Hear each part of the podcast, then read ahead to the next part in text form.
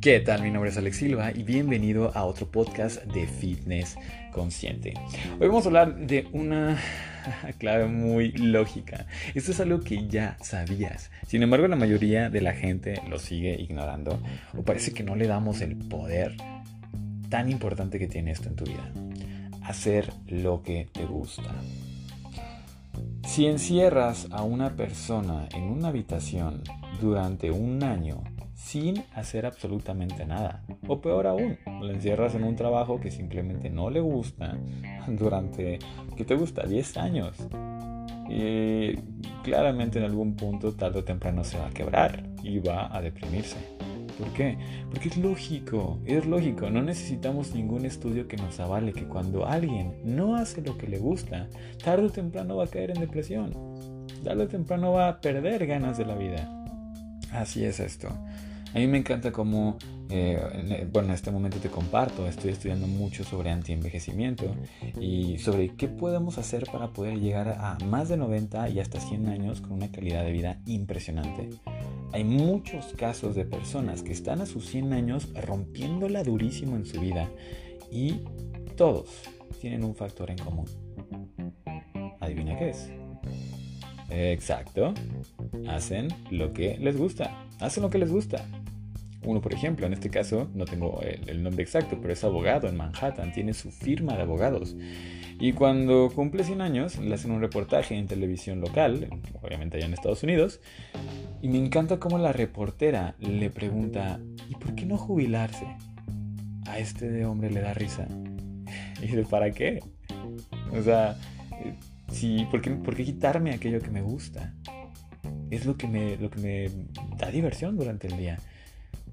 Y a mí se me hizo genial. Stan Lee, director, tú sabes, o sea, si conoces Marvel, sabes obviamente quién fue Stan Lee. Me encanta porque él también, si bien no llegó a los 100 años, eh, pues tú sabes que siguió trabajando a una edad muy avanzada. Y sucede algo igual cuando le preguntan en una entrevista por qué no se retiraba. Él me encantan sus palabras que dice, tantos años trabajé para poder estar viviendo, haciendo lo que hoy hago de mi vida, y ahora me dicen que lo deje, no me castiguen, no me castiguen. ¿Cuántas personas conoces tú en tu vida que si les dijéramos, ¿sabes qué? Ya, te puedes jubilar, te vamos a estar dando tu, tu pensión, ya no tienes que ir a trabajar. ¿Cuántos de ellos? La mayoría se alegraría, ¿no? Ah, la mayoría inclusive es el objetivo de muchas personas aquí en México. Trabaja en algo seguro para que te jubiles y bla, bla, bla. Y una vez que te jubiles puedas descansar. Ese es el objetivo. Pero, ¿realmente es tan efectivo? ¿Realmente nos da? Yo quiero que observes a las personas que tienen grandes resultados. En este caso retomemos el ejemplo de Stan Lee. No me castiguen así. ¿Cuántas personas conoces que se sentirían castigadas si les quitas la oportunidad de ir a trabajar. La mayoría se alegraría. ¿Por qué? Porque no hacemos lo que hacemos, lo que nos gusta, perdón.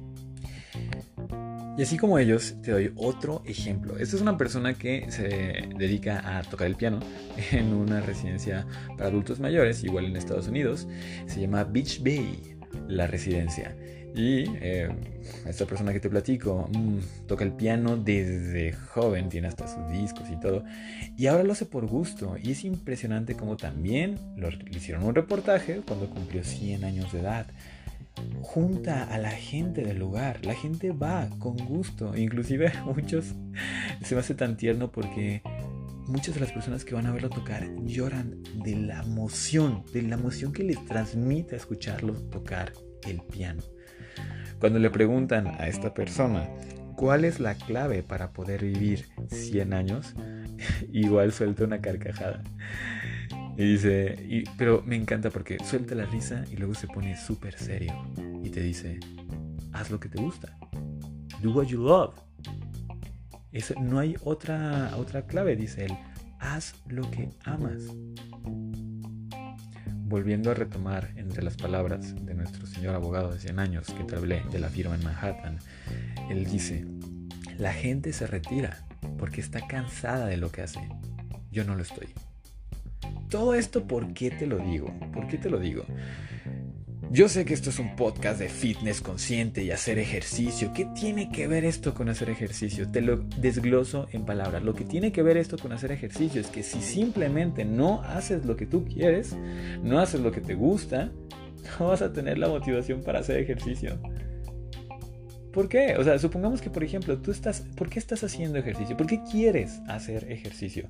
¿Es acaso por impresionar a tus amigos? ¿Es acaso por hacer más atractivo para las mujeres?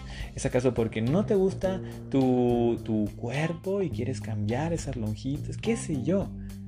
¿Quieres encajar en el modelo estético de las mujeres? en, no sé, en la sociedad, ¿realmente es eso? ¿O es por gusto? Es porque te, lo disfrutas, o es porque te diviertes, o es porque te gusta retarte, te gusta ver qué tan lejos puede llegar tu cuerpo. Te emociona correr más, te emociona empujar, te emociona el acto de... Hay, hay sentimientos que simplemente no podemos explicar, simplemente se vuelve rico. ¿Por qué quieres desarrollar ese cuerpo? Y ahora, independientemente de esto, independientemente de esto, supongamos que, bueno, estamos hablando aparte, estamos hablando de tu vida en general. Tú sabes que para hacer ejercicio necesitas energía, claramente está. Imagínate si tú estás apático, si tú estás deprimido, si tú llegas de tu jornada laboral cansado, fatigado, apaleado, no te gusta lo que haces, ¿crees que vas a tener la fuerza de voluntad como para lanzarte a hacer ejercicio? Puede ser, o puede ser que no. Hay personas que de hecho inclusive el ejercicio es su escapatoria. Odian lo que hacen y el ejercicio es como su escapatoria. Ok, bueno, eh, en esos aspectos de fitness pues no te puedo eh, argumentar nada. Pero esto más bien va dirigido para aquellos que quieren, pero están batallando para lograrlo quieren pero están batallando para lograrlo. Si ese es tu caso, tú que estás escuchando esto, si ese es tu caso, empieza a hacer en tu vida cosas que te gusten. De ahí vas a extraer la motivación necesaria para poder aplicarte a hacer ejercicio, para poder alimentarte mejor, empezar a cuidar de tu cuerpo. Y de hecho, pensándolo bien, no sé dónde empieza la razón. Si empieza primero cuidando tu cuerpo y amándote, y de ahí, a raíz de eso, independientemente se va a traspolar que hagas en tu vida lo que quieres o viceversa. Pero la relación es absoluta. ¿Qué haces en tu vida?